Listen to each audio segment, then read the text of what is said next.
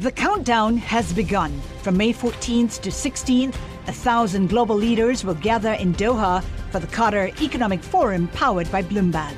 Join heads of state, influential ministers, and leading CEOs to make new connections, gain unique insights, and uncover valuable opportunities in one of the world's most rapidly rising regions.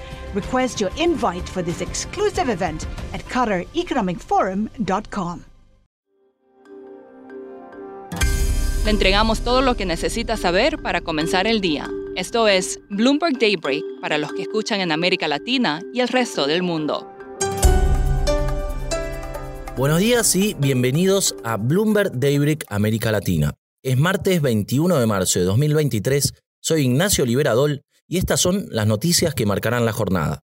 Pinco e Invesco se encuentran entre los mayores inversionistas en la deuda 81 de Credit Suisse que ha tenido su valor borrado los fondos de inversión tienen más de 1.100 millones de dólares en conjunto en este título, según datos de Bloomberg. Las pérdidas pueden haber sido parcialmente compensadas por tenencias de bonos bancarios senior de Credit Suisse. En los mercados hay algo más de calma, los futuros y las acciones europeas subieron, liderados por los bancos. Los rendimientos del tesoro subieron, el dólar se estabilizó luego de tres días de pérdidas, el petróleo sube y el oro baja. Un evento crediticio sistémico es el principal riesgo para los mercados en medio del creciente pesimismo de los inversionistas, según la última encuesta global de administradores de fondos de Bank of America. La fuente más probable de un evento crediticio es el sistema bancario paralelo de Estados Unidos, seguido de la deuda corporativa y los bienes raíces de los mercados desarrollados. El oro puede superar el récord establecido durante la pandemia si las turbulencias bancarias persisten y los bancos centrales reducen el ritmo de los aumentos de tasas, según Sprott, uno de los principales inversionistas en ese campo. El oro al contado, que hoy está en 1.966 dólares la onza, alcanzó un máximo histórico de 2.075 dólares en agosto de 2020. El presidente chino Xi Jinping llegó ayer a Moscú para reforzar su alianza con Vladimir Putin en un viaje que él mismo catalogó como visita de paz. Beijing presentó recientemente una iniciativa para arreglar el conflicto entre rusos y ucranianos. En América Latina, Tarek El Aizami renunció como ministro de Petróleo de Venezuela luego de que se intensificara una investigación sobre acusaciones de corrupción dentro del estatal PDVSA. El presidente Nicolás Maduro aceptó la renuncia en un evento televisado anoche. El gobierno de Argentina decidió intervenir por 180 días la distribuidora eléctrica Edesur, luego de que se multiplicaran los cortes de luz en el país. El interventor será Jorge Ferraresi, un intendente del Gran Buenos Aires. El Comité Administrativo Legislativo de la Asamblea Nacional de Ecuador aprobó la apertura de un juicio político contra el presidente Guillermo Lazo. La Corte Constitucional deberá decidir dentro de seis días si la acusación es admisible.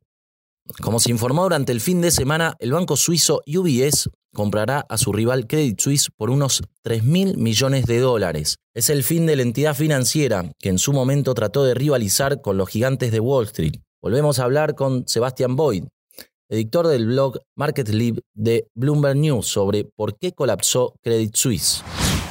En el fondo, porque no ganaban mucha plata. Eso es lo más conciso. Tenían problemas de rentabilidad en el banco. Pero más que nada, Credit Suisse es, uh, pareció al, personaje de los Simpsons, Sideshow Bob, que pisa un rastrillo y le pega en la cara, y después pisa otro rastrillo y le pega en la cara, pisa otro rastrillo y le pega en la cara. Credit Suisse tiene un talento de meterse en problemas y escándalos. Y cada vez que eso pasaba, aumentaba una percepción de un banco que no tenía buen control sobre el riesgo. Y además que, como digo, no estaban ganando mucha plata y tenían fuga de clientes, que empezó fuertemente en octubre del año pasado pero el informe anual que publicaron recién en marzo dejaba en evidencia que los clientes seguían yéndose del banco. Y finalmente lo que gatilló la, el colapso fue que su principal accionista dijo que bajo ninguna circunstancia compraría más acciones, no solo por un tema eh, de, de regulaciones que no pueden tener más de 10%, sino dijo que por eso y muchas razones más. Y eso fue una alarma para los accionistas. Sebastián, hay tensión en Europa sobre el trato que se está dando a los bonistas de Credit Suisse. ¿Cuál es el debate?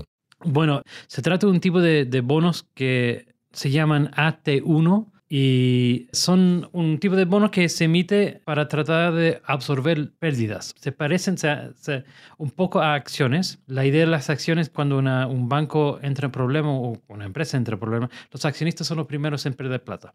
Con los bancos pasa algo parecido, pero hay varias capas más para absorber pérdidas, para proteger a, los clientes que tienen sus depósitos en el banco. Y estos, son, estos bonos son los primeros en, en absorber pérdidas.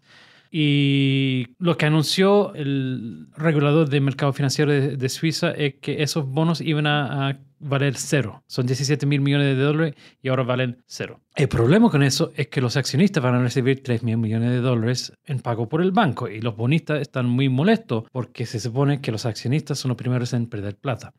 Ahora sí, hay una cláusula en los bonos de Credit Suisse que dice que si ellos reciben una ayuda extraordinaria por parte del fisco del Banco Central, estos bonos van a cero. Y eso fue lo que pasó. En la compra, UBS va a recibir una línea de crédito de 100 mil millones de dólares. Pero lo que ha gatillado la controversia es que los bonistas de todos los otros bancos de Europa están en pánico porque piensan que ahora los bonos podrían ir a cero antes de los accionistas. Y la Unión Europea y el Banco de Inglaterra han salido a decir, no, eso no es así. En nuestra jurisdicción, por lo menos, los accionistas pagan primero y los bonistas después. Por último, si está pensando en viajar con su compañía, sepa que Nueva York sigue siendo la ciudad más cara para viajes de negocios, con un aumento del 8% en los costos respecto al año anterior. Los viajes de cuatro estrellas ahí cuestan en promedio 796 dólares por día, según ECA International. Londres y París se mantuvieron entre las 10 primeras posiciones. Hong Kong encabezó la clasificación de Asia con 520 dólares por día, solo 5 dólares más que Singapur. Eso es todo por hoy. Soy Ignacio Liberadol. Gracias por escucharnos. Para conocer todas las noticias que necesita para comenzar el día, revise Daybreak en la app Bloomberg Professional, donde puede personalizar las noticias que desee recibir. También puede suscribirse a la versión solo audio en Spotify, Apple Podcasts o la plataforma de su preferencia. Eso es todo por hoy. Escuche de lunes a viernes Bloomberg Daybreak.